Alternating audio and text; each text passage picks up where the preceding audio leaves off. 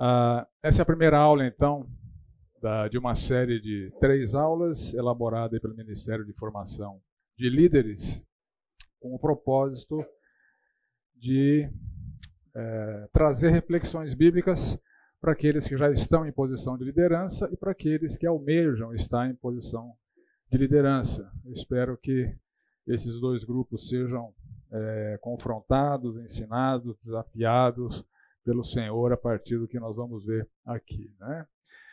Só para constar para mim, quem já ocupa a posição de liderança na igreja? Liderança é se você está supervisionando outras pessoas. Né? Quem pretende vir a ocupar posições de liderança, ok. Então, a maioria já está é, na ativa. Espero que depois desse curso você continue. porque você vai ser bem desafiado. E se Deus falar para você sair, sai logo, hein? ok, como identificar, formar e nomear líderes?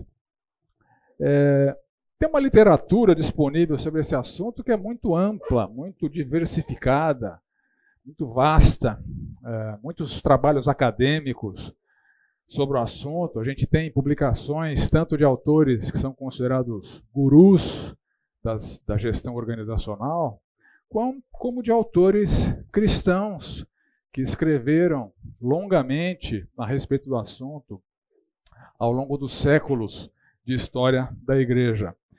Eu próprio né, já produzi um trabalho acadêmico, né, esse foi meu trabalho final é, do mestrado que eu fiz ali no Palavra da Vida, a formação de líderes voluntários leigos em igrejas batistas grandes localizadas em centros urbanos populosos do estado de São Paulo. Né? Então já escrevi um trabalho sobre isso, está disponível no site da igreja, se alguém quiser é, ver se presta ou não.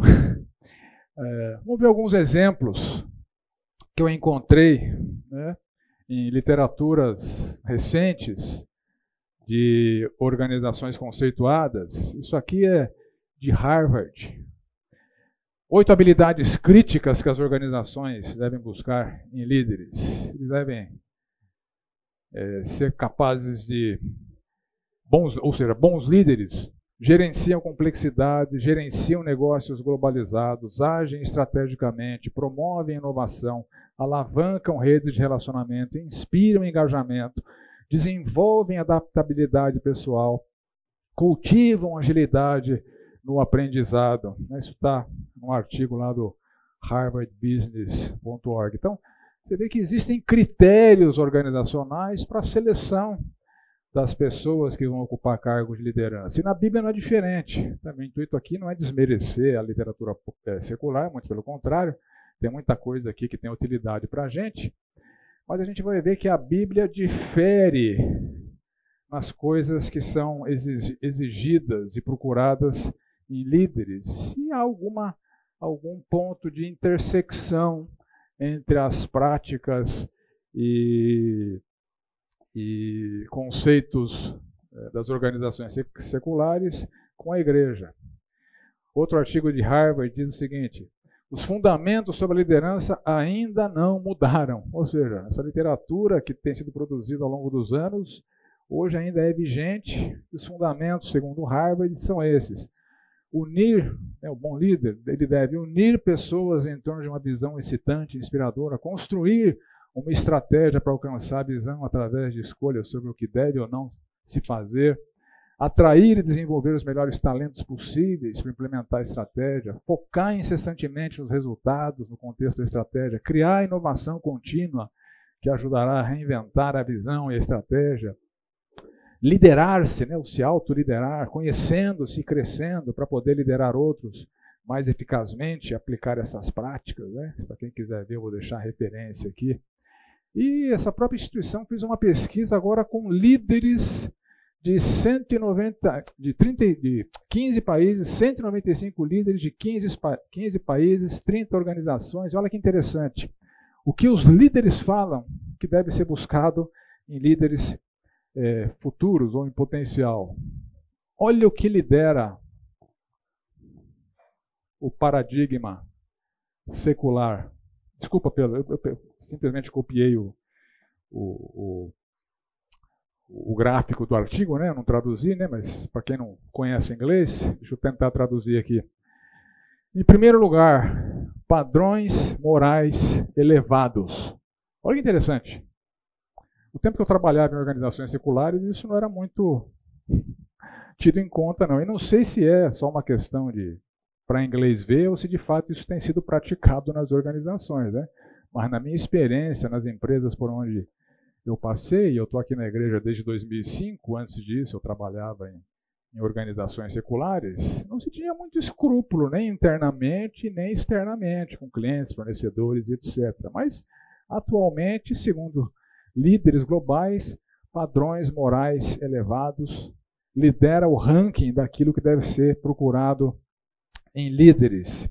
E você vai ver que na nossa igreja, várias dessas habilidades ou práticas subsequentes estão de alguma maneira presentes no nosso modo de ser. Né? Então, de novo, não estou querendo desmerecer nada disso, só estou querendo mostrar que na Bíblia a coisa é um pouco diferente, mas a gente chega lá. Mas enfim, o bom líder fornece metas. Nós trabalhamos aqui na igreja com metas, o ministério trabalha com metas, né? É, bons líderes comunicam é, expectativas. Então, na descrição de cargo dos nossos pastores, por exemplo, é, tem lá um item que nós definimos que o pastor dessa igreja ele deve desafiar e estimular a sua equipe. Então, a gente está praticando isso, né? Ele deve, ser, deve ter flexibilidade para mudar suas opiniões nós temos lá na nossa descrição de cargo de líder, de pastor, que o pastor deve ser, deve ser alguém com uma postura aberta de quem é ensinável, né? não deve ser o dono da verdade, assim por diante. Né? Ah, deve estar comprometido com treinamento contínuo. Isso é uma prática nossa aqui na igreja. Todos os nossos pastores ou estão em treinamento, ou já fizeram treinamento, mestrado, doutorado, no meu caso, cursos que são, que são oferecidos né, para a própria igreja. E esse curso é um exemplo é, dessa boa prática. Se comunicar frequentemente e abertamente. Então, na descrição de cargo dos nossos pastores e coordenadores está lá que ele precisa periodicamente entrar em contato com a equipe, avaliar cada membro, dar feedback e assim por diante. Está aberto para novas ideias, né? postura aberta de quem é ensinável. No nosso planejamento, 99% das ideias que aparecem nos ministérios vêm da igreja, não vem dos, da liderança.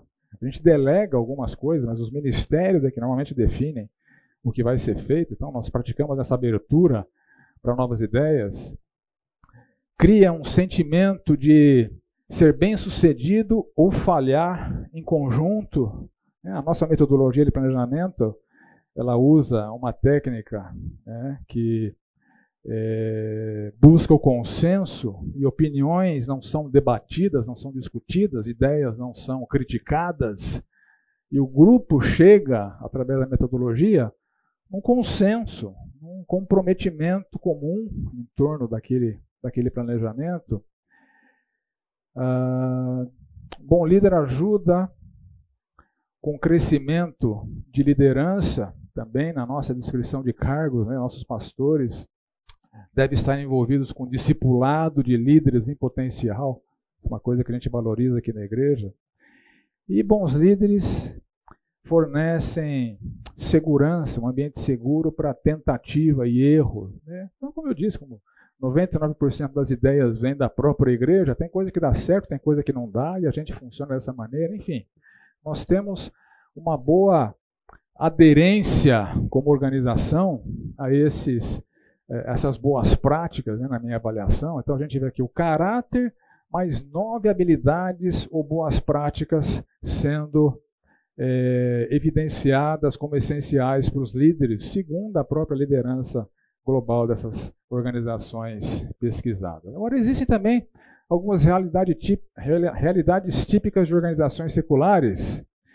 Eu listei algumas aqui. Por exemplo, líderes buscam e ganham uma visibilidade organizacional. É, isso é chamado de marketing pessoal. Eu tinha um chefe que falava o seguinte: galinha que bota ovo e não cacareja não é valorizada. Né?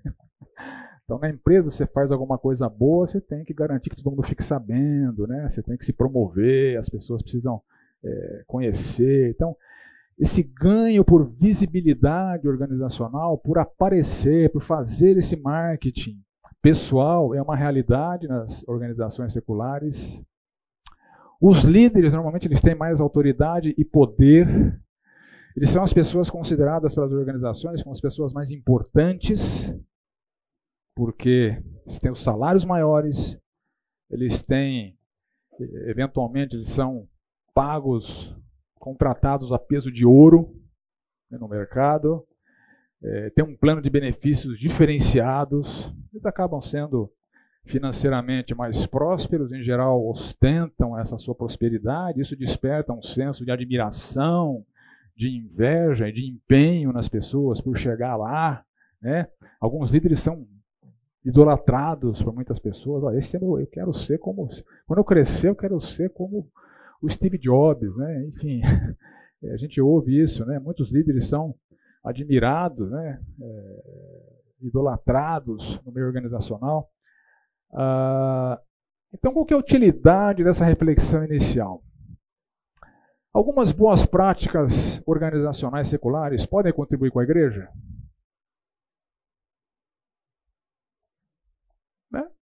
Eu já mostrei que nós usamos várias delas. Né? Nós estamos até bem aderentes ao, ao relatório lá do, do, Harvard Review. Né? Então a fonte usa, a, igreja fonte usa várias delas. Agora, qual é a melhor fonte para nós sobre o tema liderança eclesiástica? Pô, se alguém achar que não é a Bíblia, essa, essa é uma pergunta quase retórica, né?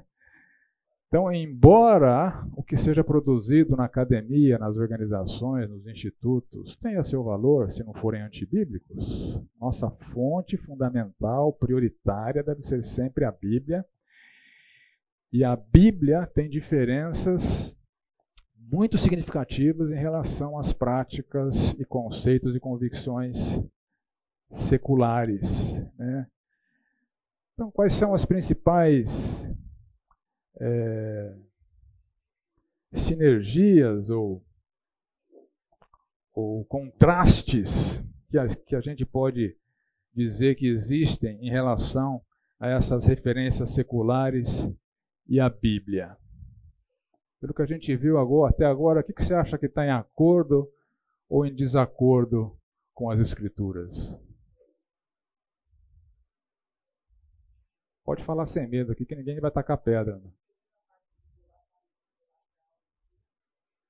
A idolatria de líder, né, a busca pela proeminência, né, a questão do marketing pessoal, a questão de aparecer, de se achar mais importante, de buscar poder, né, de estar em evidência, debaixo do holofote. Então a gente vê que algumas referências seculares são até ensinadas na Bíblia. O, o, o topo do ranking de Harvard é caráter. Pô, ele, ele, ele não discorre os traços de caráter. A Bíblia discorre. E pela, pela Bíblia, os traços de caráter, os traços de caráter, eles não são só desejáveis, eles são obrigatórios. Obrigatórios. Quem não tem, não pode ser líder. Existem boas práticas, referências que são neutras, né, não são antibíblicas, né, treinamento contínuo. Né, a Bíblia fala sobre isso, né, de que, que, eu recebi e te passei, você transmite a homens fiéis, capazes de se transmitir a, a outros. Né. Portanto, há coisas ali que a Bíblia é, não trata, mas não são antibíblicas, a gente pode, se for útil, utilizar. E outras são reprováveis, né? Por exemplo, esse é um outro artigo que eu vi recentemente, que foi publicado no LinkedIn por uma mulher que é coach, né? agora o termo da moda é coach, né? muita gente é, é coach ou está debaixo de um, de um coaching né? empresarial. Mas o que, que ela encontra nas organizações como motivadores reais para a carreira. Por que, que nas empresas as pessoas querem alçar as posições de liderança, de gerência, de diretoria e etc. Primeiro lugar, bom, são várias características, eu puxei algumas. Eu vou deixar o link do artigo depois. Prestígio. Isso move muitas pessoas para buscar crescer nas empresas. Ela chama de aprovação social. Tem pessoas que são movidas por isso. Eu quero ter esse sentimento de superioridade, de apreciação, de busca pelo elogio. Isso é uma realidade nas empresas. Ela constata isso. Ela diz: Eu não estou fazendo juízo de valor. Eu só estou dizendo o que eu estou encontrando na minha experiência como coaching. Prestígio é um motivador de carreira. Ego, que ela chama de autorrealização. Isso motiva, mobiliza as pessoas a buscarem os cargos mais elevados. Esse sentimento de eu consigo, eu me destaco, eu sou melhor. Tá, tem a ver, biblicamente, com os pecados de vaidade, orgulho. A busca por poder, que ela chama de autonomia e independência.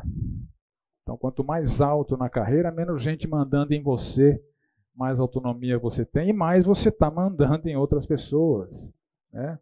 A prevalência do meu jeito. E dinheiro. É um grande motivador de carreira. As pessoas querem ser promovidas para ganhar mais. Né? São valores preponderantes na nossa cultura. Será que isso tem contaminado a igreja? O Dalton falou com certeza. É.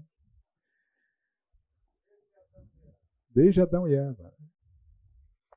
E isso pode estar contaminando a mim e contaminando a você. O dinheiro, nem tanto, aqui a gente não consegue eu não consigo mexer no meu salário, né? Mas tem igreja que o pastor consegue. É, se, você, se você quiser ficar rico, não é sendo pastor aqui não, tá? É outro lugar. Não que essa igreja pague mal, não é nada disso. A igreja paga muito bem, né? Mas é que a gente vê líderes eclesiásticos que são milionários, alguns bilionários, né? Mas lá no fundo, você pode estar sendo motivado por esses valores culturais, prestígio, ego, poder, aprovação social, autorrealização, autonomia, independência. E se isso tiver no seu coração, precisa ser removido, meu irmão, porque liderança cristã é contracultural. Então vamos ver o caso dos doze. Os doze apóstolos, os doze discípulos do Senhor. Então vamos ver o que o próprio Senhor Jesus Cristo nos ensina a respeito desse modelo de liderança que eu estou chamando aqui de contracultural. A disputa pela proeminência entre os doze foi constante. Então aquela questão de aqueles motivadores de carreira, né, prestígio, ego, poder, aquilo foi constante entre os doze. Ah, logo depois da transfiguração, que um grupinho ali deve ter ficado enciumado, porque o Senhor Jesus só levou para lá Pedro, Tiago e João. Logo depois da transfiguração, olha o que acontece. Cerca de oito dias depois de proferir essas palavras, tomando consigo a Pedro, João e Tiago, subiu ao monte com o propósito de orar, e aconteceu que enquanto ele orava, a aparência do seu rosto se transfigurou, suas vestes resplandeceram de brancura, e eis que dois varões falavam com ele, Moisés e Elias. E logo na sequência, no verso 46, levantou-se entre eles uma discussão sobre qual deles seria o maior. Pô, Jesus transfigurou, Jesus levou Pedro, Tiago e João. Por que, que ele não me levou? O que eu preciso fazer para ficar igual a Pedro, Tiago e João? Então, esse tipo de discussão surgiu entre eles. Então, a Bíblia não detalha qual foi, mas houve essa discussão sobre qual dos doze seria o maioral, o mais importante, o mais capaz, o mais qualificado, enfim. E nesse contexto, o Senhor Jesus lhes ensina uma missão, uma lição. Verso, a partir do verso 44, a gente lê assim: Fixai nos vossos ouvidos as seguintes palavras: O filho do homem está para ser entregue nas mãos dos homens. Eles, porém, não entendiam isso e foi desencoberto para que não o compreendessem. Temiam interrogá-lo a esse respeito. Levantou-se entre eles uma discussão sobre qual deles seria o maior.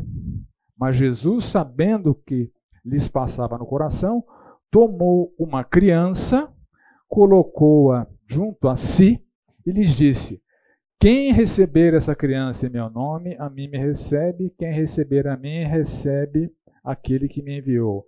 Porque aquele que entre vós for o menor de todos, este é que é grande. Então o Senhor Jesus anuncia que seria entregue nas mãos dos homens, eles não entendem o significado disso, ignoram essa informação, passam a discutir qual deles será o maior, e através dessa comparação com uma criança, em primeiro lugar, o Senhor Jesus ensina que para receber o reino precisa ser como uma criança, dependente, consciente das suas limitações, né? porque esse é um pré-requisito para ser salvo, né? Você reconhecer que é pecador, que precisa de salvação, que é pequeno, que é nada diante de Deus. E também ele usa a figura da criança, a figura da estatura da criança, para dizer que o menor de todos é que é o grande. Vocês estão procurando grandeza, mas a grandeza está na subserviência. A grandeza está na humildade. A grandeza está em considerar-se inferior. Com a criança tem uma estatura inferior, a grandeza é você se considerar como líder inferior às pessoas que você está servindo como líder. Então, a busca pela proeminência, pelo holofote, pelo elogio, pelo reconhecimento, etc., que circulava entre aqueles homens é condenada. Em certa ocasião, Tiago e João, dois irmãos, os irmãos Boanerges, ávidos pela superioridade, levaram a mãe para tentar influenciar o Senhor Jesus. Então, na sua busca pela proeminência, pelo prestígio, por satisfazer seu ego, por receber mais poder. E a mamãe pediu: manda que no teu reino esses meus dois filhos se assentem, um à tua direita e outro à tua esquerda. As duas posições de maior proeminência. É isso que eles estavam buscando. E a indignação dos demais demonstra que eles estavam buscando isso também. Isso que motivou a sua indignação. Então, a, aquela tentativa ardilosa produz uma indignação pela aversão à possibilidade de serem inferiorizados e perderem alguma preeminência. Quando os outros dez discípulos ouviram isso, que levaram a mamãe para persuadir o Senhor, ficaram indignados com os dois irmãos. Jesus estava dedicando a sua vida para ensinar aqueles doze homens. No final da sua vida, durante a última ceia, em alguns instantes, Jesus morreria. O Senhor comunicou que um deles o trairia. E aquela inesperada informação mobilizou os doze a tentar identificar o traidor. Então começaram a perguntar entre si qual deles seria o que estava para fazer isso. Mas aquela iniciativa, logo, rapidamente, foi abandonada e se converteu de novo para uma disputa pela primazia. Então, do verso 23 para o verso 24, houve também entre eles uma discussão sobre qual deles parecia ser o maior. Jesus está para morrer, está para partir, aqueles doze estão na contramão dos ensinamentos do Senhor Jesus Cristo sobre liderança eclesiástica. Então, a sua investida para identificar o pior dentre eles, o desprezível, o traidor, rapidamente deu lugar a uma investida para identificar o melhor entre eles, o formidável, o extraordinário, o mais importante. Tudo isso ocorre depois de mais de três anos de intensivo investimento de Jesus na sua formação. Mais de três anos, porque O ministério do Senhor Jesus passou por quatro Páscoas. Ele morreu na quarta Páscoa. No final da vida, parecia que o Senhor Jesus tinha fracassado.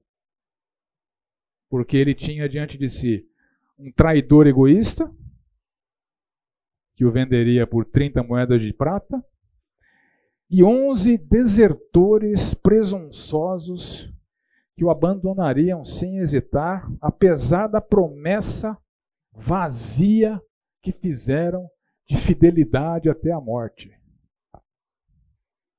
Mesmo que eu tenha que morrer ao seu lado, ao seu lado eu jamais te negarei. Palavras de Pedro. E todos os discípulos disseram o mesmo. E no verso 50, então todos o abandonaram e fugiram.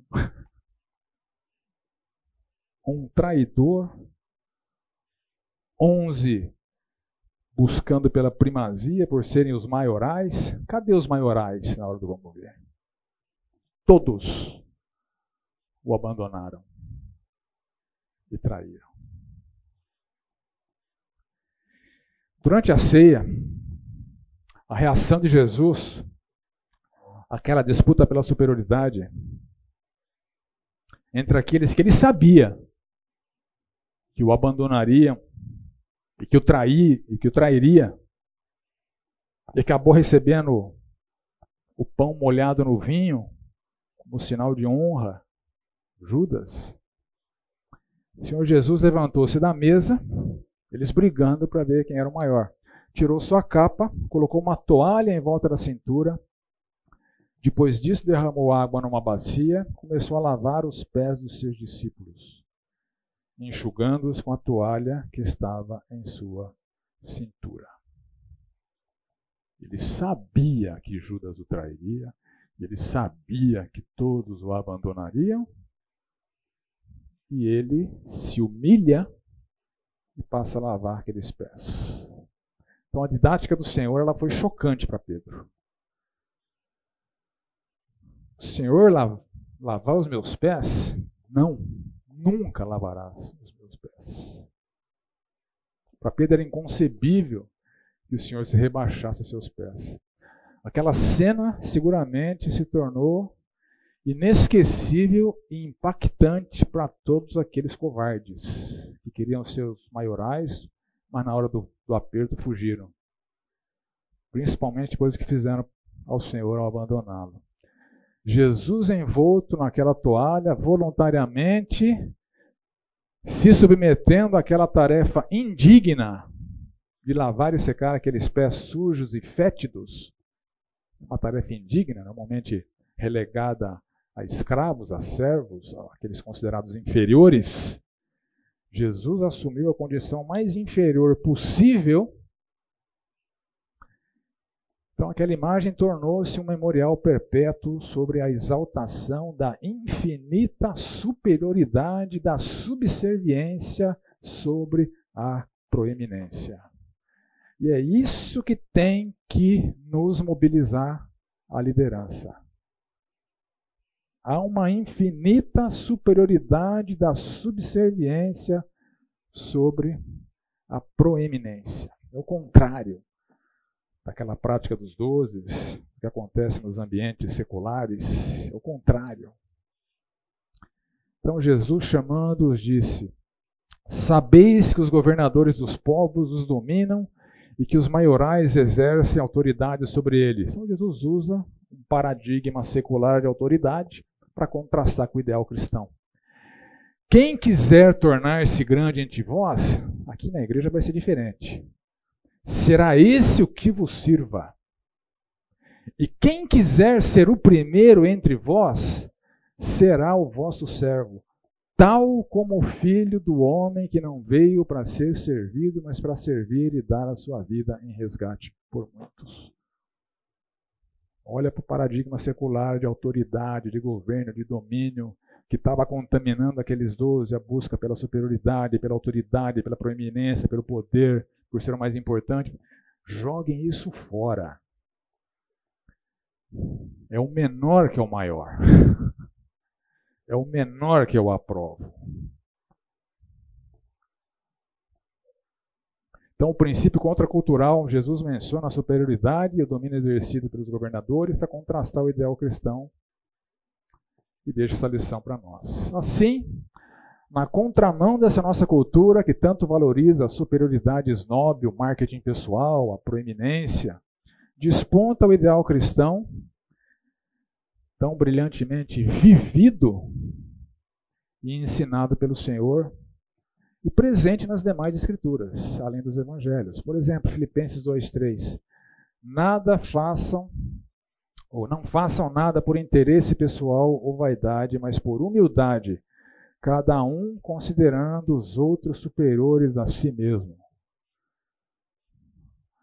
Isso confronta de maneira veemente valores da nossa cultura. Isso é absolutamente contracultural, mas é isso que deve ser praticado no ambiente cristão. Cada um considera o outro superior a si. Cada um considera o outro superior a si. Pois é, estou lembrando agora, né? não está no, tá no meu script aqui, mas 1 Coríntios 6, uma igreja com muitos problemas, né? E um deles era que tinha irmão levando irmão na justiça.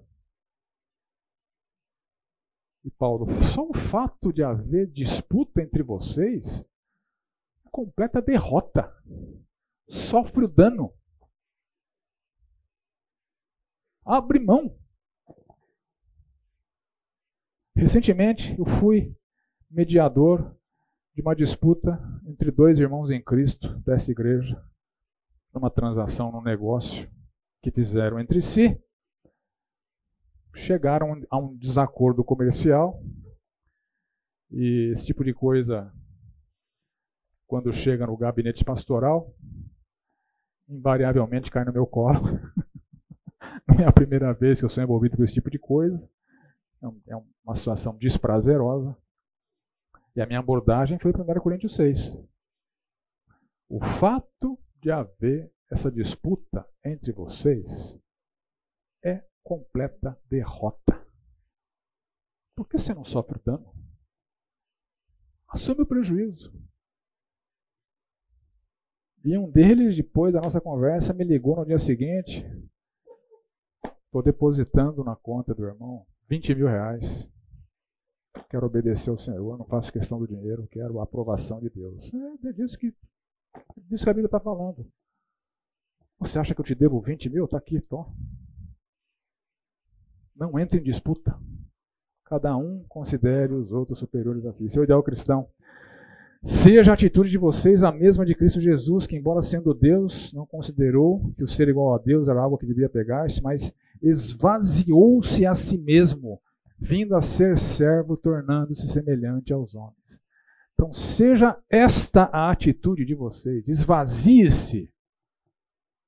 Esvazie-se dessa contaminação secular da busca pela proeminência, do holofote, do marketing pessoal, da superioridade, de ser líder para mandar, de ser líder para estar em evidência, de ser professor para aparecer, etc, etc, etc.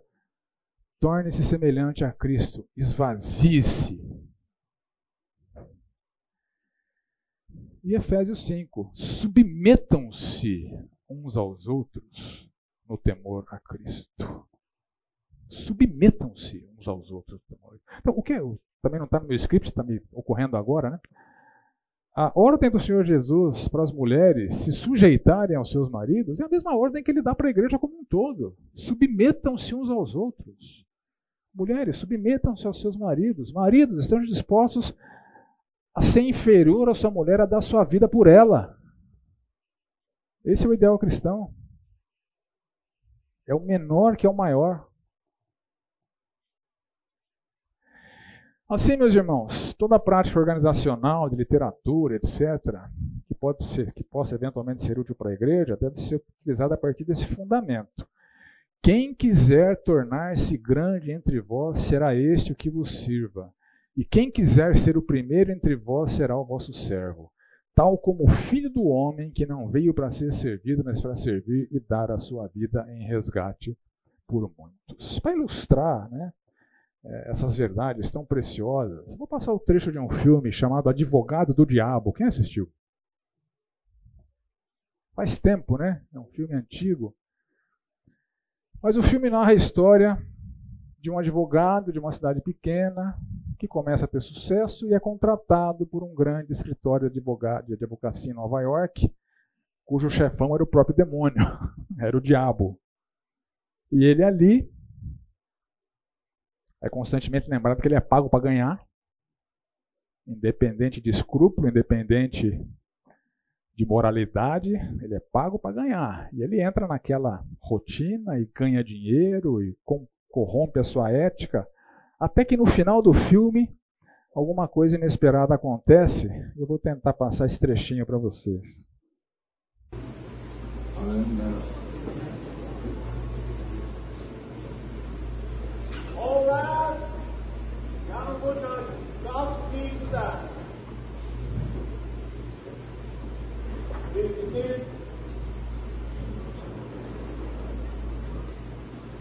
You're still under oath, young lady.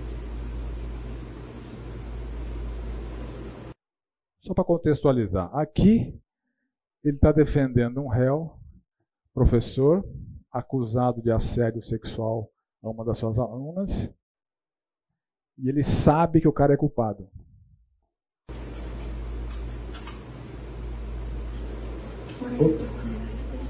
Desculpa.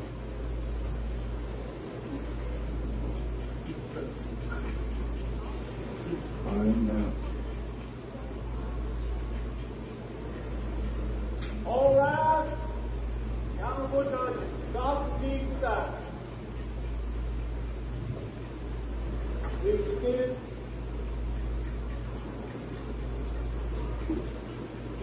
still under oath, young lady.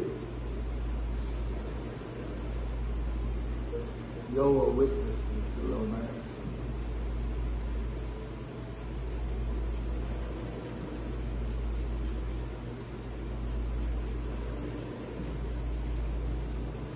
Mr. Lomax?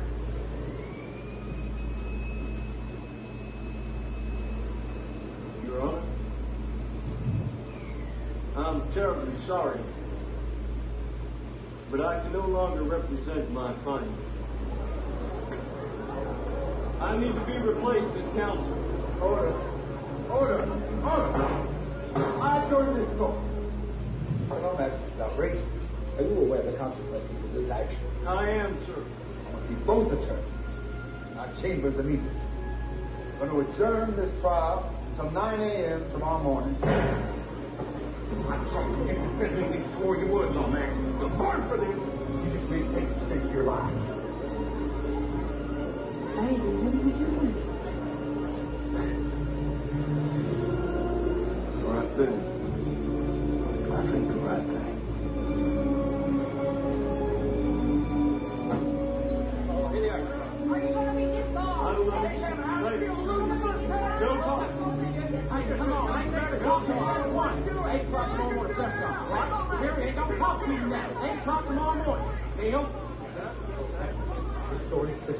There is no story. Bullshit.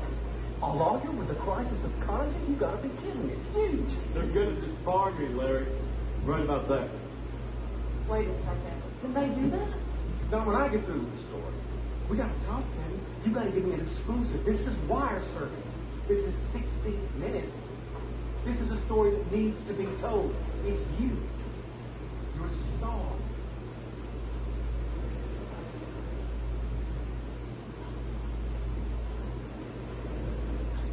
Me in the morning.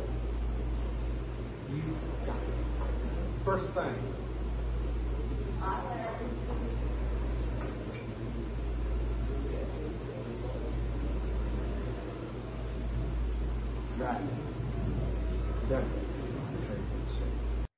Esse é o diabo, o chefe dele.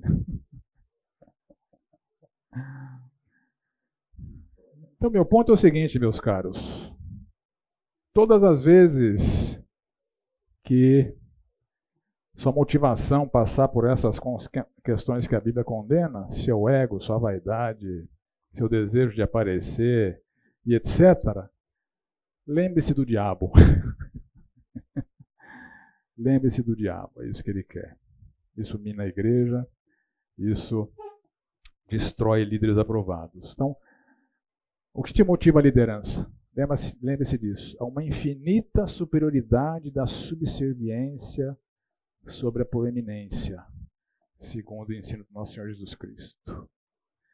No lugar de crachás meritórios, como das organizações seculares, sou supervisor, sou gerente, sou diretor, sou presidente, que comunica é, as vaidades sendo endereçadas, isso no contexto da igreja tem que ser substituído por toalhas serviçais, como aquela que o Senhor Jesus usou para lavar os pés dos discípulos.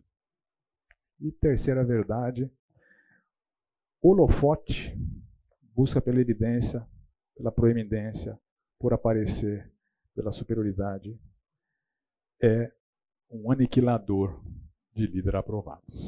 Vamos para o intervalo com essas verdades em mente e na sequência nós voltamos com mais verdades bíblicas aqui.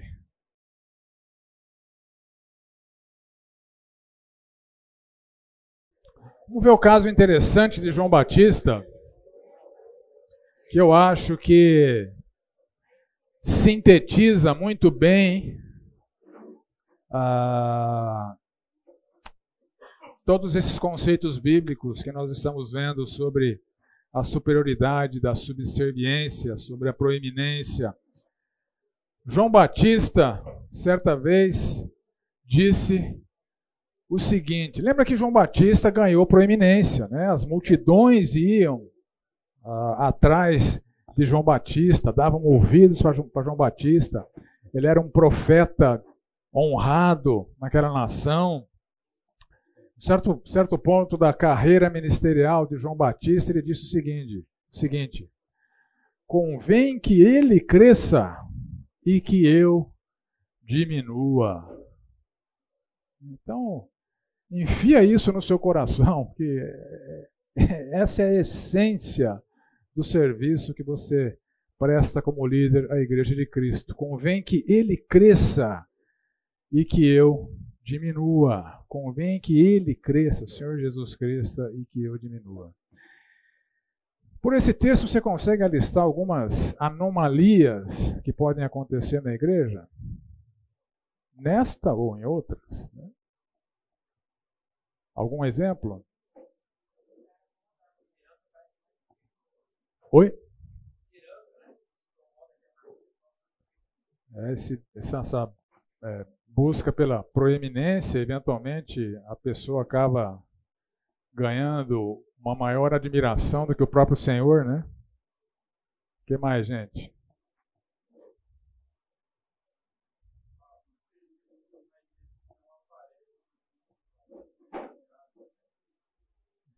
Ok, boa. Tem coisas que são feitas nos bastidores e que não tem holofote, né? que eventualmente são menos desejadas do que uma posição como essa, né? com o microfone na boca e com uma plateia te ouvindo. Né? É, eu listei algumas, né? professores que eventualmente são mais admirados que o próprio conteúdo ensinado, né? professores motivados pelo ego, né? isso é uma tentação. Né? Escolher a igreja pelo carisma do pastor, vir ao culto dependendo de, dependendo de quem prega. Ah, não é o Fernando hoje? Ah, então. Você acha que não acontece?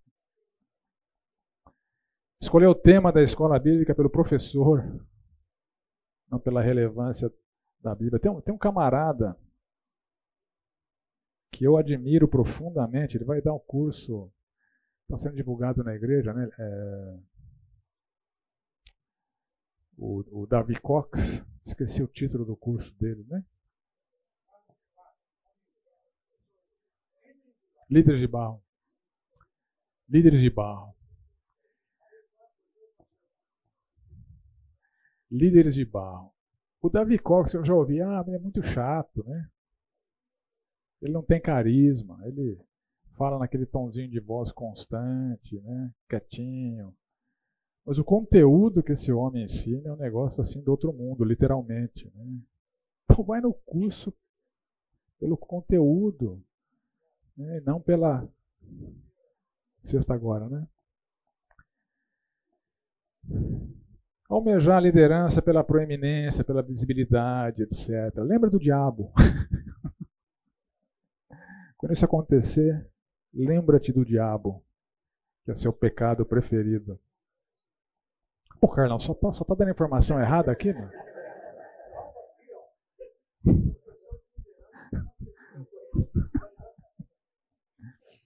Vamos, vamos ver um caso de uma liderança desaprovada que motivou Paulo a escrever para Tito acertar as coisas naquele lugar. A liderança de Creta, que eu estou chamando aqui de liderança cretina. Então, o contexto de Tito, da epístola de Paulo a Tito, para estabelecer os critérios, os pré-requisitos, as exigências para a liderança, é era aquela realidade daquela liderança cretina né, de Creta. Por esta causa te deixei em Creta, para que pusesses em ordem as coisas restantes, bem como em cada cidade constituísses presbíteros conforme te escrevi. Pois há muitos insubordinados que não passam de faladores e enganadores, especialmente os do grupo da circuncisão. É necessário que eles sejam silenciados pois estão arruinando famílias inteiras, ensinando coisas que não devem e tudo por ganância. Um dos seus próprios profetas chegou a dizer: cretenses, sempre mentirosos, feras malignas, glutões preguiçosos. Tal testemunho é verdadeiro. Portanto, repreenda-os severamente para que sejam sadios na fé e não deem atenção a lendas judaicas, nem a mandamentos de homens que rejeitam a verdade. Para os puros, todas as coisas são puras, mas para os impuros e descrentes, nada é puro. De fato, tanto a mente como a consciência deles estão corrompidas. Eles afirmam que conhecem, mas por seus atos o negam. São detestáveis, desobedientes e desqualificados para qualquer boa obra. Então, essa é a realidade da liderança cretina, né? da liderança de Creta. Cretense seria o termo correto, né? cretino é um, né? uma liberdade poética aqui que eu usei. Então, o caso triste daquela liderança de Creta, seu caráter, segundo Paulo descreve. Eles são insubordinados, não se sujeitam. São faladores sem conteúdo bíblico, enganadores, manipulam as pessoas, distorcem a palavra, são mentirosos, são feras malignas, são glutões, não controlam seus próprios apetites, não têm domínio próprio, são preguiçosos, não são chegados no trabalho, a Timóteo Paulo diz: aqueles que se afadigam na palavra e no ensino, paguem dobro. Eles são dignos de honorários dobrados. Então Deus valoriza o trabalho intensivo, dedicado, abundante, volumoso. Eles eram preguiçosos, detestáveis por Deus, desobedientes. Seu ensino, conteúdo do seu ensino, é necessário fazê-los calar. E há tanta gente nesses dias, nos dias de hoje, que seria necessário silenciá-los, que estão corrompendo famílias inteiras. Né? Eles ensinam o que não deve, ensinam lendas não bíblicas, conteúdos desaprovados, condenados pela Bíblia, ensinam mandamentos de homens que rejeitam a Bíblia. E nós vemos em igrejas apegadas a tradições humanas com muito mais vigor e seriedade do que são aplicadas à própria palavra de Deus. Arruinam famílias inteiras, eles subvertem famílias inteiras, eles desviam do caminho de Deus famílias inteiras, ou seja, eles fazem discípulos.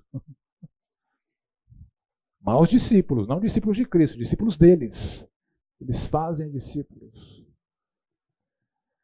Sua motivação, tudo por ganância, vantagem, ganho. Aqui não é necessariamente a palavra tem uma conotação financeira, né? É, a vantagem, o ganho aqui pode estar incluída a evidência, a proeminência, a vaidade, o orgulho, o ego sendo massageado, seus objetivos de proeminência sendo atingidos e até eventualmente extorsão financeira. Então a palavra contemplaria tudo isso. Sua realidade espiritual tem a mente e a consciência corrompidas, são impuros, vários deles são descrentes, líderes que não são crentes. Por exemplo, tem pastor que prega que o inferno vai estar vazio.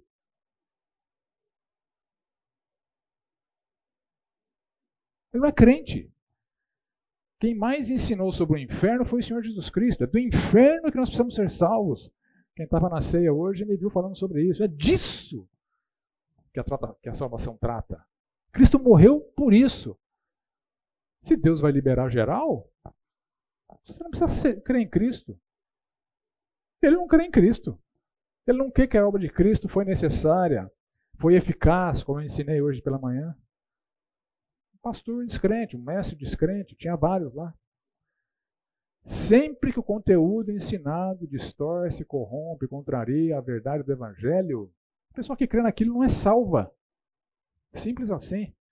Seja pastor, seja bispo, seja apóstolo.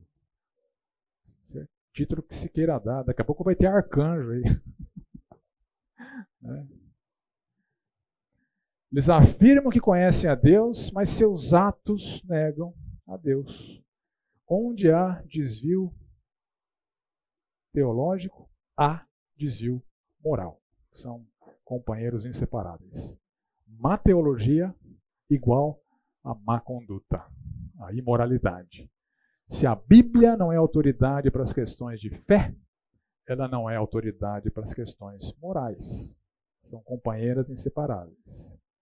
O veredito de Deus, desqualificados.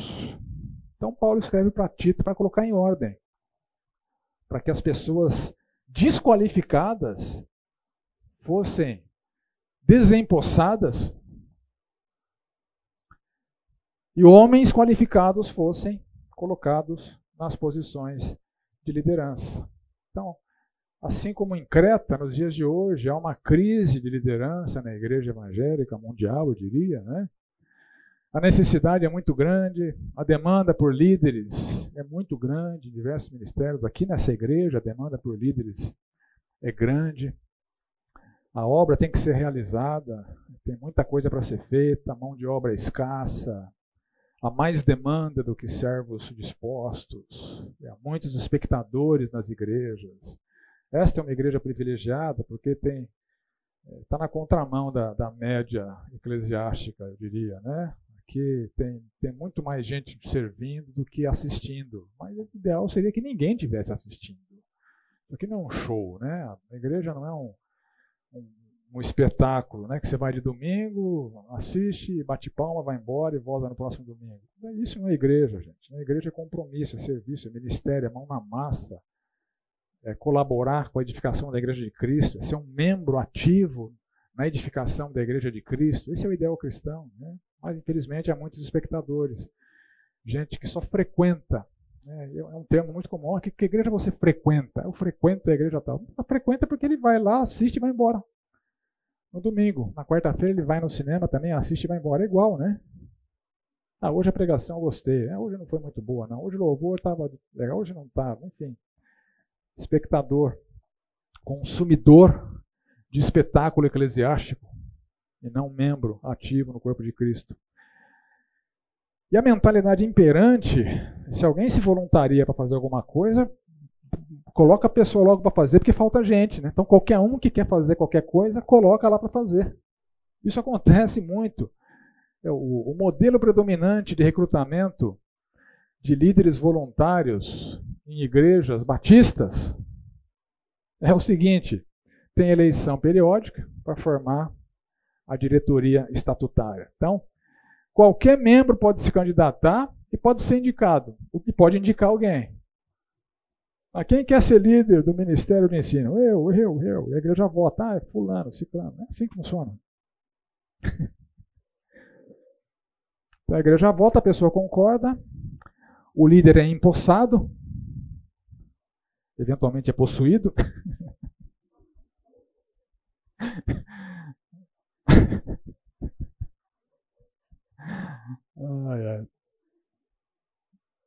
De vez em quando a gente recebe o convite para possessão de alguns pastores. Né? Ele vai tomar posse. Né? Líderes eventualmente sem desempenho, sem caráter, eles só podem ser trocados na próxima eleição. Eles têm um mandato de dois anos, o cara não faz nada.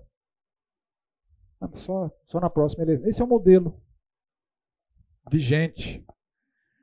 As qualificações de, de líder, conforme Tito 1, 1 Timóteo 3, são simplesmente ignoradas. Tem um uma liderança estatutária que precisa ser preenchido, qualquer um pode se candidatar, qualquer um pode indicar qualquer um, a igreja vota em qualquer um, qualquer um assume e está tudo certo. O resultado disso, esse fenômeno pervertido da igreja cretina de Creta tem se proliferado, se multiplicado, o resultado muitos líderes biblicamente reprovados, pastores biblicamente reprovados, missionários biblicamente reprovados, cristãos biblicamente reprovados, igrejas cheias de membros inoperantes, espectadores, consumidores de espetáculo eclesiástico, templos se enchendo sem que, o, sem que o inferno esteja sendo esvaziado. É satânico isso, né? É satânico. A igreja cresce, ou a igreja não, né? A frequência cresce sem o inferno esvaziado. Eu teria exemplos para cada um desses casos. Vou citar um. Alguns anos atrás eu fui procurado por um advogado é, que era vice-presidente de uma igreja da região e responsável pela liderança da igreja, pela supervisão da liderança da igreja. Ele veio conhecer a nossa prática, Fui almoçar com um camarada. Um camarada muito bem sucedido profissionalmente, financeiramente. Ele ouviu a nossa prática, torceu o nariz para a nossa prática, né? Pela valorização de 1 Timóteo 3, Tito 1, para não, lá a gente faz diferente. Nós escolhemos pessoas que já têm uma relevância secular para serem influentes dentro da igreja. Essa era a prática. Opa, chegou um juiz aí. Pô, vamos colocar o cara em algum ministério. Pô, chegou o diretor de uma empresa aqui. Opa, vamos colocar o cara para coordenar alguma coisa. Enfim. Pessoas bem-sucedidas secularmente sendo colocadas em posição de liderança para que a igreja ganhe eficiência nas suas realizações. A conversa terminou, né? Pelo jeito ele não aproveitou, não gostou do que viu aqui. Uns Seis meses depois dessa minha conversa, eu sou o vice-presidente dessa igreja, ele era o vice-presidente da igreja dele. Depois de seis meses dessa conversa, esse homem foi preso. Como advogado, ele estava envolvido com venda de sentenças no judiciário. Vice-presidente da igreja. Alguém com evidência, em destaque, liderando ministérios, mas a vida profissional completamente em desacordo com as escrituras e a pessoa lá cantando de galo na liderança, definindo quem ia ser líder e quem não ia, por critérios absolutamente antibíblicos. Eu tenho mais casos né, de missionários desqualificados, enfim, mas fica o exemplo. Charles Spurgeon certa vez disse: Eu sei porque a igreja tem pouca influência no mundo atualmente, é porque o mundo tem muita influência na igreja. Que verdade, né? Que verdade. Por isso que nós precisamos romper com paradigmas mundanos antibíblicos, estarmos atentos ao ensino do Senhor Jesus Cristo e atentos às exigências bíblicas presentes em 1 Timóteo 3, Tito 1, e nós vamos passar por elas que você se examine, porque elas são pré-requisito. Então, se por Harvard tinha uma exigência de caráter e mais N exigências de habilidades, aqui é diferente. Aqui você vai ver muitas exigências de caráter e somente duas habilidades requeridas. Só duas. Então fique atento. 1 Timóteo 3, de 1 a 13. Fiel é a palavra, se alguém aspira ao episcopado, excelente obra almeja. É necessário, portanto, que o bispo seja irrepreensível, esposo de uma só mulher, temperante, sóbrio, modesto, hospitaleiro, apto para ensinar, não dado ao vinho, não violento, porém cordato, inimigo de contendas, não avarento, que governe bem a própria casa, criando os filhos sob disciplina com todo respeito, pois se alguém não sabe governar a própria casa, como cuidará da igreja de Deus? Não seja neófito, para não suceder que se ensoberbeça, incorra na condenação do diabo. Pelo contrário, é necessário que ele tenha bom testemunho dos de fora, a fim de não cair no opróbrio e no laço do diabo. Semelhantemente, quanto a diáconos, é necessário que sejam respeitáveis de uma só palavra, não inclinados a muito vinho, não cobiçosos de sorte da ganância, conservando o ministério da fé, o mistério da fé com a consciência limpa. Também sejam esses primeiramente experimentados e se se mostrarem irrepreensíveis, que exerçam o diaconato. Da mesma sorte quanto a mulheres, mulheres que serviam na igreja, ou diaconisas, é necessário que sejam elas respeitáveis, não maldizentes, temperantes e fiéis em tudo. O diácono seja marido de uma só mulher, governe bem os seus filhos e a própria casa, pois os que desempenham bem o diaconato alcançam para si justa proeminência e muita intrepidez na fé em Cristo Jesus. E Tito 1, 5 a 9, para aquela liderança cretense ou cretina, por essa causa te deixei em Creta para que pusestes em ordem as coisas restantes, bem como em cada cidade constituístes presbíteros conforme te prescrevi. Alguém que seja irrepreensível, marido de uma só mulher, que tenha filhos crentes, não são acusados de dissolução, nem são insubordinados. Porque é indispensável que o bispo seja irrepreensível como dispenseiro de Deus, não arrogante, não irascível, não dado ao vinho, nem violento, nem cobiçoso de torpe ganância, antes hospitaleiro, amigo do bem, sóbrio, justo, piedoso, que tenha domínio de si, apegado à palavra fiel, que é segundo a doutrina, de modo que tenha poder tanto para exortar pelo reto ensino, como para convencer os que contradizem. Então eu agrupei todos esses pré-requisitos que Paulo apresenta para Timóteo e para Tito por similaridade, por por é, tratarem do mesmo, do mesmo assunto, por afinidade. Né? Então, o lar do líder. Então, o que a Bíblia fala através de Paulo para Tito e para Timóteo sobre o lar do líder? Em primeiro lugar, esposo de uma só mulher.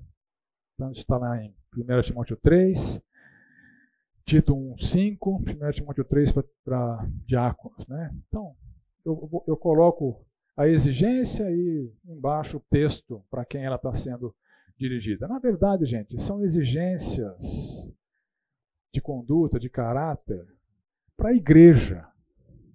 Quem não as tem não pode estar em posição de liderança. Não é que líder tem uma exigência de caráter e Deus é mais tolerante com o resto da moçada. Não é isso. Então, de dentro da igreja, pessoas aprovadas segundo os padrões que Deus dá para a igreja, estas que devem ser nomeadas como líderes. Né? Então, esposo de uma só mulher, isso, é, na nossa prática aqui, é, desqualifica eventuais, para a posição de pastor ou de, ou de, ou de ancião, né? É, desqualifica pessoas que têm é, são recasadas, enfim, tem, tem casos que ah, ah, o recasamento ocorreu antes da conversão, etc. Mas, enfim, não é demérito a pessoa servir em outra posição que não seja de pastor ou ancião. O fato é que para ser modelo para a igreja tem que ser esposo de uma só mulher. Tá? Quem está no seu segundo casamento, fique fiel à sua esposa, né? mantenha, mantenha é, é, a sua fidelidade mas é, aqui a gente não coloca como ancião, como presbítero ou como pastor quem não, não, não passa por esse crivo, né? Que governe bem a própria casa, que tenha os filhos sob disciplina, com respeito. Se alguém não pode governar a própria casa, como cuidará da igreja de Deus, né? que tenha filhos crentes, que não são acusados de dissolução nem são insubordinados. Ou seja, para que se torne um modelo para a igreja, o lar também tem que ser um modelo. Né? Se os filhos não são, eventualmente não são crentes, pode não ser culpa da pessoa, mas ele deixa de ser modelo para a igreja, de novo, gente, ele está desqualificado para servir como pastor, como ancião, tem tantas outras áreas que a pessoa pode servir, não há demérito. Que aqui nós estamos falando dos modelos para o rebanho. Né? Que tenha filhos crentes que não são acusados de dissolução, nem são insubordinados.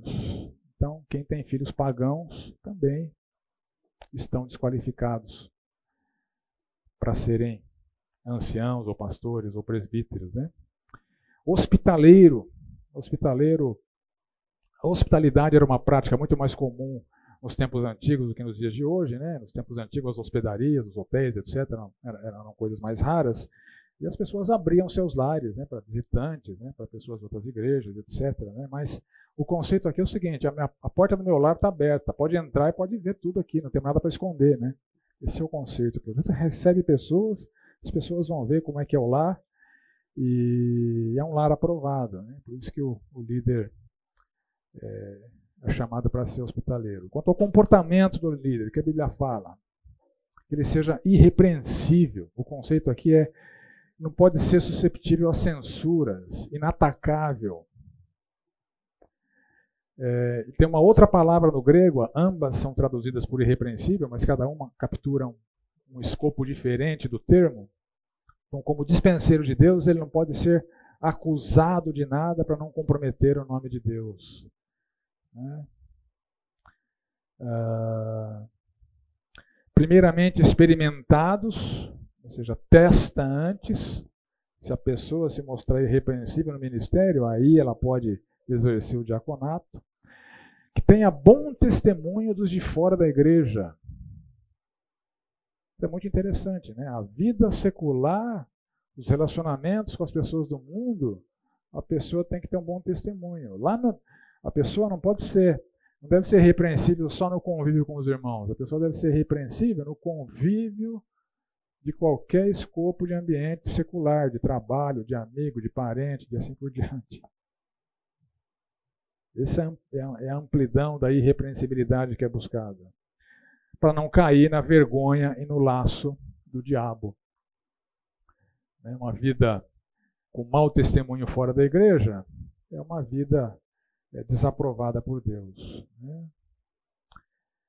Ah, que seja justo. E a palavra justa, a palavra justiça, quando aparece na igreja, ela tem uma conotação diferente do que a nossa palavra justo ou justiça no português. Né? Na Bíblia, na igreja, né? na Bíblia, justo, justiça tem a ver com retidão moral, não com capacidade de julgamento. Né? Alguém justo é alguém reto, correto, inculpável. É, por isso que o crente uma vez que ele é justificado por decreto, como eu ensinei na ceia, ele deve viver uma vida justa nos seus atos, pelo poder e transformação de Deus. Então, não é um decreto desprovido de consequências. Nós somos justificados, declarados justos e chamados para viver numa retidão moral absoluta conforme os parâmetros bíblicos. Haverão tropeços eventuais? Haverão tropeços eventuais. Então, a Bíblia ensina que não há a possibilidade de não pecar. 1 João trata disso. 1 João fala: se disser que não temos cometido pecado, a verdade não está em nós, fazemos Deus mentiroso, confessa o seu pecado, seja purificado e está tudo certo. Né? Essas coisas vos escrevi para que vocês não pequem. Caso pequem, vocês têm um advogado junto ao Pai, que é Jesus Cristo. Então, Deus tolera esses pecados eventuais. Isso não desqualifica alguém como, como justo. Se há uma ofensa, um tropeço, há uma confissão e há uma purificação. A pessoa volta para o estado de justo. Agora, se alguém tem uma prática pecaminosa constante, e o próprio apóstolo João trata disso no capítulo 3, no capítulo 1 ele fala dos tropeços eventuais, se confessarmos nossos pecados, Ele é fiel e justo para nos perdoar o pecado e nos purificar de toda injustiça. No capítulo 3, ele fala daquele que vive pecando, que tem um hábito pecaminoso. Esse não é justo. Esse não vive em retidão. É um cara que, como aquele que eu mencionei, né? Está envolvido com, com venda de sentença no judiciário, apesar de ser vice-presidente da igreja, mantém uma amante e eventualmente é líder em igreja, está tá assim de caso, né? Que, que, a, que a gente sabe. Então, alguém justo é alguém que não peca, porque isso é antibíblico. O pecado, enquanto tropeço eventual, será uma realidade em nossas vidas. Mas a prática da pecaminosidade constante é isso que Deus condena. Se lê Hebreus 6, Hebreus 10, Hebreus 12, trata disso. Né? Terrível coisa é cair nas mãos do Deus vivo, né? por viver uma vida que não é de justiça. Que seja o piedoso, ou seja, que observa toda obrigação moral da fé, que seja amigo do bem, que ama a bondade, fiéis em tudo, pessoas confiáveis, respeitáveis por seu caráter, são dignos de honra, sobre a humildade do líder, né, que eu estressei bastante no começo, não seja neófito. Então, nunca nomeie para uma posição de liderança alguém novo na fé. Para quê? Para que ele não se ensoberbeça. Lembra do diabo falando? A vaidade, né, meu pecado favorito. Então, o neófito está mais susceptível a cair nesse pecado. Alguém modesto, ou seja, decente, discreto, que não busca aparecer, Alguém não arrogante, que não é orgulhoso, teimoso, que não se autovaloriza.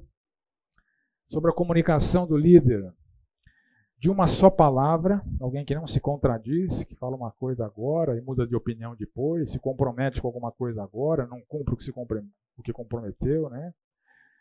É, não maldizente, e a palavra aqui é forte, né? Maldizente é o diabolo. É uma referência ao pai da mentira mesmo, né? É o falso acusador, pessoa que fala mal das pessoas, faz acusação não fundadas, faz fofoca. Sobre o autocontrole do líder, que tenha domínio de si, que se controle, que seja sóbrio, ou seja, que tenha a mente sã, que seja alguém equilibrado, temperante, ou seja, moderado, contido, não violento, não agressivo, né? inimigo de contendas, se abstém de brigas, se abstém de discussões. Aqui tem um caso que também não está no meu script, me veio à mente agora. Certa vez, nosso processo de liderança, de, de nomeação de líderes aqui na igreja, é através de uma comissão que uh, ouve os ministérios, pessoas são nomeadas, o caráter é checado, a esposa e os filhos assinam atestando que a pessoa é biblicamente qualificada, conforme 1 Timóteo 3, Tito 1. E uma vez que é, essa liderança em potencial é identificada, ela é submetida à igreja por um referendo. Então, é são essas pessoas que nós estamos nomeando como líderes. Vocês aprovam? Então não tem disputa, né? Então não é uma eleição, é um referendo. E no, numa dessas do passado, algumas, algumas pessoas apontaram não para uma certa pessoa que estava sendo nomeada como coordenadora de um ministério. E quando isso acontece, a comissão de indicações entra em contato. Por que, que você acha que a pessoa é biblicamente desqualificada? É porque esse camarada, no futebol, ele é briguento, ele é violento, bate boca, xinga, Ô fulano, tem gente dizendo que você assina o futebol, é verdade? É verdade. Tá fora, cara. Tá fora. Isso não é ser inimigo de contenda. Aconteceu. outra vez, estou lembrando aqui, né? Naquele formulário, a, a esposa disse sim. E na eleição a esposa votou não. Se arrependeu tinha nada, não tinha adultério, não tinha nada é, que envolvia promiscuidade, enfim, moralidade. Mas ela, depois de procurada, falou: nosso casamento não está legal. Tem coisa que precisa acertar no relacionamento. Fulano, seu casamento está legal? É, não está muito legal, não. Então, acerta o casamento primeiro. Teve professor que teve o curso interrompido por conta de briga que teve com a mulher. Filhão, acerta seu lar primeiro. Depois você vem ensinar a Bíblia aqui, pô. Alguém cordial, cordato, né? O oposto do violento, pacífico. Não dado ao vinho. Aqui a Bíblia, a Bíblia é... por favor, não estou estimulando o consumo, não, hein? Tá? Vai falar, não, o pastor falou que eu posso beber. Não, não falei, não, tá? Mas a Bíblia não condena a ingestão de bebida alcoólica. A Bíblia condena a habitualidade e a embriaguez. Jesus bebia vinho. Jesus transformou água em vinho. Né? Paulo manda Timóteo beber vinho. Aquela cultura bebia vinho. Mas a Bíblia condena a habitualidade, não ser amigo do vinho, companheiro do vinho, e a embriaguez. Tá? Mas se você conseguir viver sem bebida alcoólica, é melhor para você. Não bebe não, né? Mas é... esse é o ensino bíblico. A relação do líder com o dinheiro não avarento, não é alguém que idolatra o dinheiro, porque segundo a Bíblia, a avareza é idolatria. Não, a avareza é uma idolatria a mamon, que não seja cobiçoso de torpe ganância, ou seja, que não seja ávido por lucro sujo, explorador, para conservar o mistério da fé com a consciência limpa. A sua habilidade com a palavra, apegado à palavra fiel, ou seja, alguém que retém firmemente, que é fiel à palavra, que se dedica ao estudo da palavra, é, que se apega à palavra, que se interessa pela palavra, que é atento à palavra. Então, todas essas nuances estão presentes no termo. Que ele seja apto para ensinar, porque conhece né, e porque sabe ensinar, tem didática. Uh, alguém que tem poder para exortar no reto ensino e convencer se contradizem, ou seja, ele tem uma autoridade que deriva do conhecimento bíblico. É alguém que pode repreender quem está no erro em nome de Deus. Resumindo, tem um versículo que resume todo esse conceito que nós exploramos aqui, né, pelo tempo que tínhamos disponíveis. Cada termo desse dá uma pregação, né? mas enfim. É, a visão geral acho que eu consegui passar para vocês. Veja 2 Timóteo 2,15. Timóteo, procura te apresentar a Deus aprovado,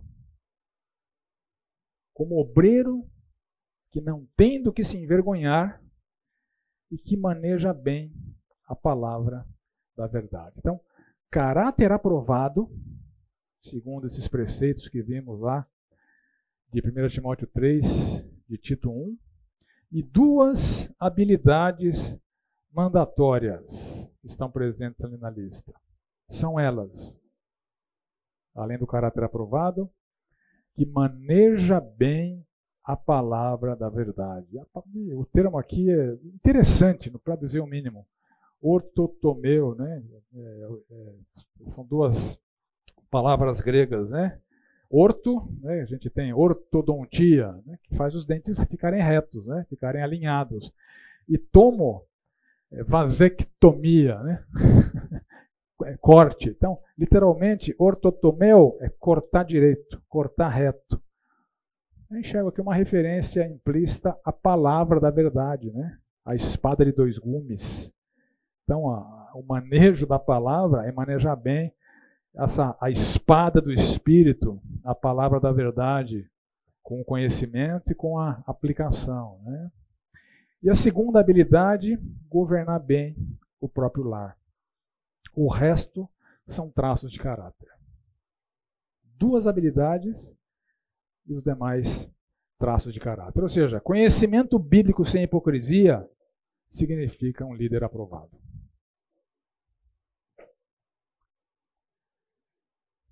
É o que a Bíblia chama de modelos para o rebanho.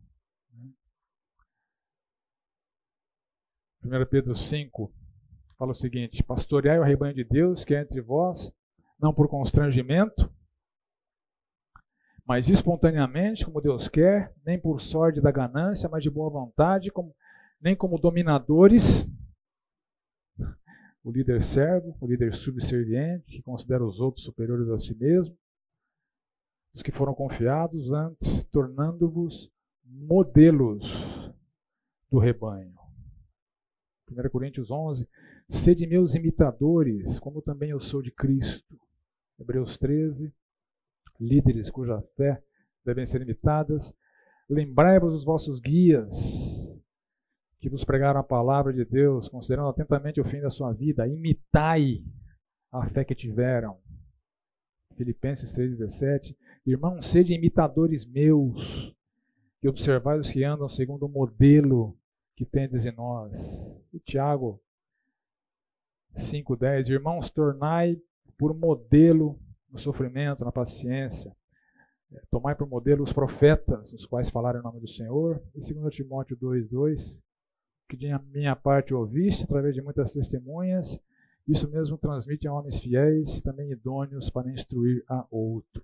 Então, esse é o processo de líderes, influenciadores e multiplicadores. Modelos para o rebanho, pessoas a serem imitadas, referenciais de caráter, referenciais nas habilidades mandatórias nas duas, no seu lar e no manejo da palavra da verdade. E a multiplicação disso, ensinando outras pessoas a reproduzirem o caráter de Jesus Cristo nas suas vidas. Ok? A expectativa é que esses conceitos tenham servido de, em primeiro lugar, de autoavaliação e de motivação. Né? Então, seja motivado a servir o Senhor com as motivações adequadas, né? como um servo a serviço das eventuais pessoas que você vai estar liderando, considerando-as superiores a você mesmo substituindo seus crachás meritórios por suas toalhas serviçais, e sempre que a vaidade rodear sua mente, lembre-te do diabo. Amém? Alguém pode nos dirigir em oração para encerrar nosso tempo?